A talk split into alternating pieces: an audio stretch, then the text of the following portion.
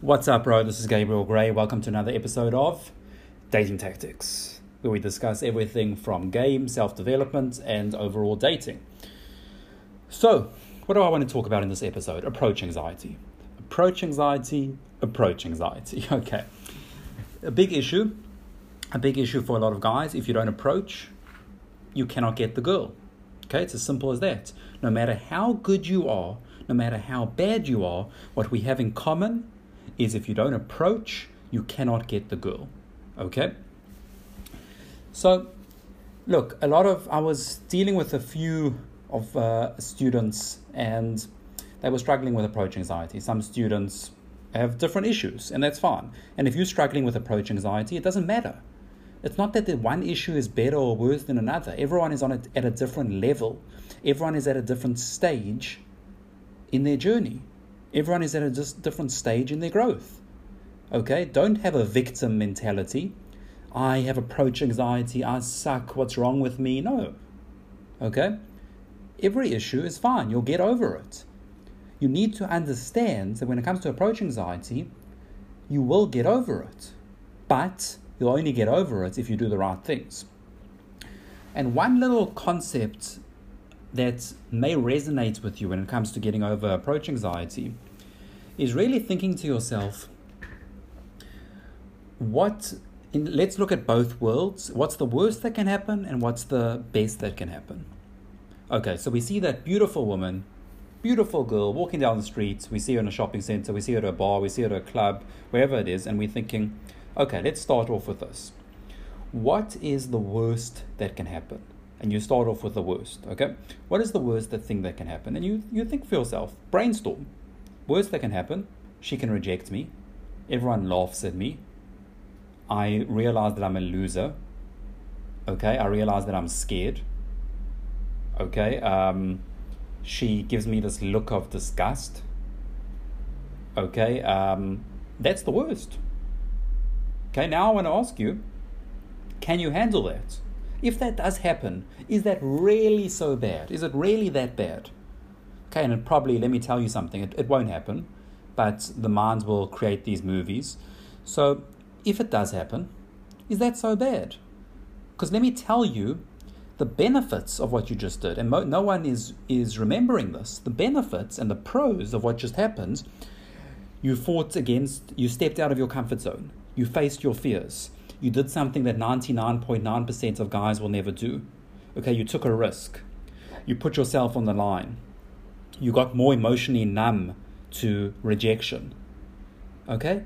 You're not thinking about that. You're not thinking about all the positives from that approach. Even if all the bad things happen, it's still good. Okay? That's what you need to understand. It's still good, even if all those bad things happen.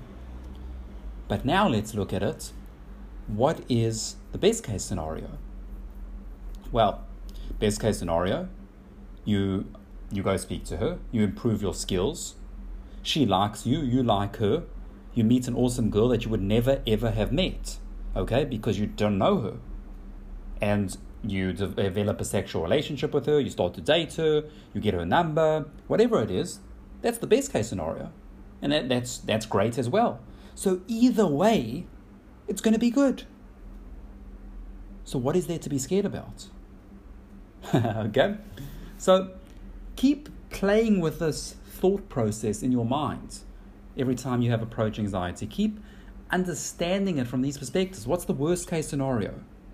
What's the benefits of these worst case, if this worst case scenario what happens, what's the benefits?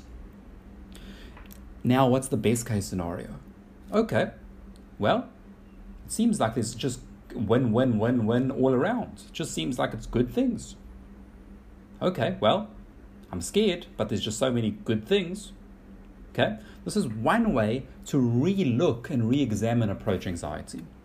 Because, yes, and look, I want you to know that I had this in my journey. I had tremendous approach anxiety as one of my biggest issues.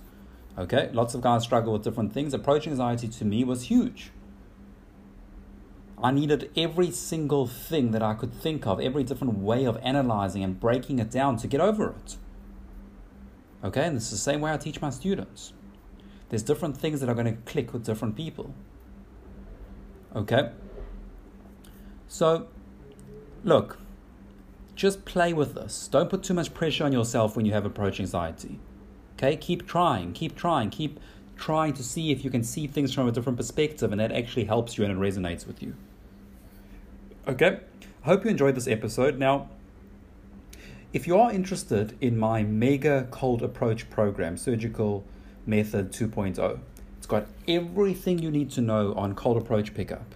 Okay? Every single technique, every single principle, every single fundamental, every single thing on outer game, on inner game, everything you need. Okay? Everything you need to get that dream girl, everything you need to get consistent woman in your life. Okay? If you're interested, check out my free masterclass okay? Completely free masterclass on www.surgicalmethod.com in this free masterclass i'm also going to show you why technique based game is actually the most effective game style that you get okay? So check it out. Get your seat. surgicalmethod.com get your spot at your seat at the masterclass and i will see you there this is gabriel gray. I'll catch you in the next episode